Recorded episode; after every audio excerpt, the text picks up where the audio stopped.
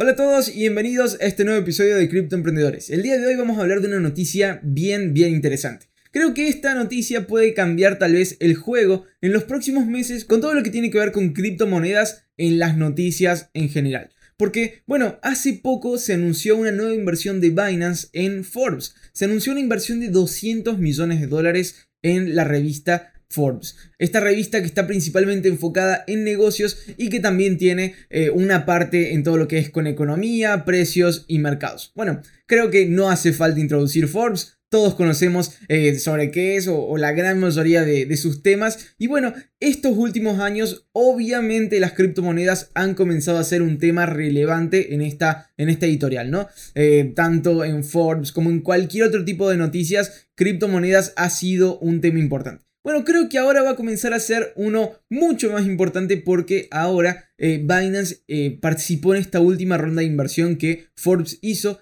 En agosto se hizo una ronda de inversión en Forbes, que, bueno, es, es, una empresa que está ahora procurando entrar en la bolsa de Nueva York bajo el, ticker FRBS, que sería Forbes. Eh, bueno, que reunió en esa ronda aproximadamente 400 millones de dólares, de los cuales 200 millones eran de Binance. Y bueno, eso posiciona a este exchange como uno de los mayores eh, inversores y dueños de, este, de esta empresa, de esta empresa Forbes. Bueno, ¿cuál fue el objetivo y qué es lo que ahora procuran hacer? ¿Qué es lo que comentó eh, CZ, eh, este CEO de Binance? Básicamente dos cosas. En primer lugar, tener miembros dentro del, del tablero de decisiones, dentro del board allí en Forbes, que serían dos personas. En primer lugar, Patrick Hillman, que es el jefe eh, de comunicaciones en Binance, y Bill Chin, que es el jefe de eh, Binance Labs, este departamento dentro de Binance. Que bueno, estarían uniéndose allí y obviamente tendrían poder de decisión en todo lo que eh, determina el rumbo de esta revista, en, bueno, de manera digital y, y también de manera convencional, ¿no? Todo lo que tiene que ver con las noticias y el contenido que ahora comienza a formar parte de Forbes.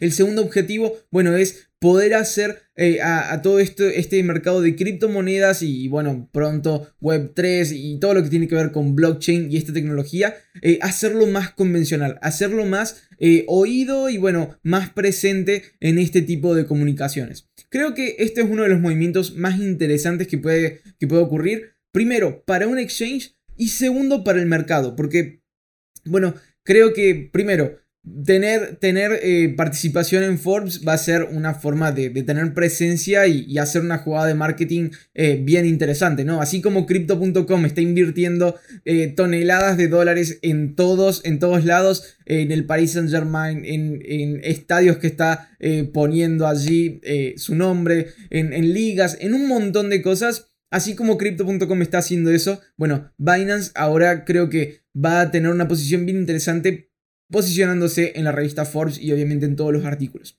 Pero algo que me parece eh, interesante y, que muestra esta noticia es cómo cada vez las criptomonedas se están volviendo algo normal. Y creo que eso es, es, es, un dato o tal vez un acontecimiento que va a tener impacto en lo que sea el invierno cripto. Creo que este próximo invierno cripto, que bueno, algunas personas esperan que sea en este año 2022, otros eh, en, los próximos dos años. Bueno, creo que este invierno cripto va a ser totalmente diferente a los anteriores. ¿Por qué?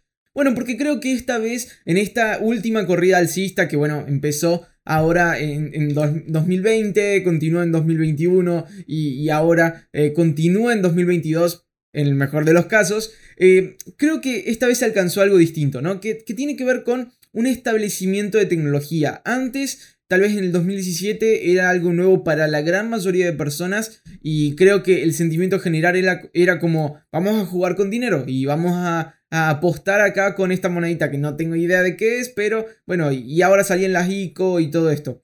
Creo que cada vez estamos llegando a un punto eh, más, más importante en todo lo que tiene que ver con adopción de, de, tecnología, ¿no? Con esto de los NFTs, que, bueno, en su gran mayoría son eh, simplemente tal vez apuestas y, fotos de, monos, eh, nada, nada tan importante, eh, pero bueno. Con, todo lo que tiene que ver con NFTs y la tecnología importante que está detrás de eso, y, Web3 y, la incorporación de blockchain a, nuevos sistemas y, nuevos procesos, creo que cada vez podemos decir más con, asertividad que las criptomonedas vinieron para quedarse, ¿no? Y, que esta tecnología vino para quedarse. Eh, cada vez es más usada para cosas útiles, si, si, es que se puede decir de alguna manera. Cada vez es más usada para solucionar problemas eh, si lo comparamos con las corridas alcistas anteriores, ¿no? Cada vez tiene más presencia en todo lo que tiene que ver con Silicon Valley, con, con las nuevas startups que se hacen. Ya los términos como Web3, blockchain, eh, tokens eh, y, todo lo que tiene que ver tal vez con, con esto, NFTs y todo, eh, cada vez es algo que, más escuchamos, ¿no?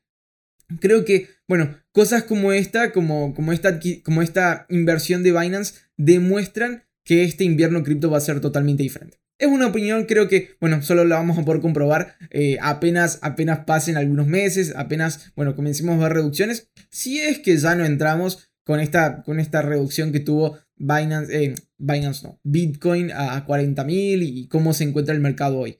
Eh, solo será una cuestión de tiempo de ver y bueno, comprobar si lo que dijimos acá tuvo sentido o no. Bueno, espero que la noticia de hoy haya sido interesante, haya sido de valor. Si estás en Spotify, quiero animarte a que puedas darle clic al botón seguir y ahora a las 5 estrellas que hay para poder calificar este podcast. Y si estás en YouTube, quiero animarte a que puedas darle clic al botón suscribirte. Bueno, eso es todo por hoy. Quedo disponible para una próxima noticia en la que vamos a estar compartiendo más valor sobre criptomonedas. Un saludo especial. Hasta luego.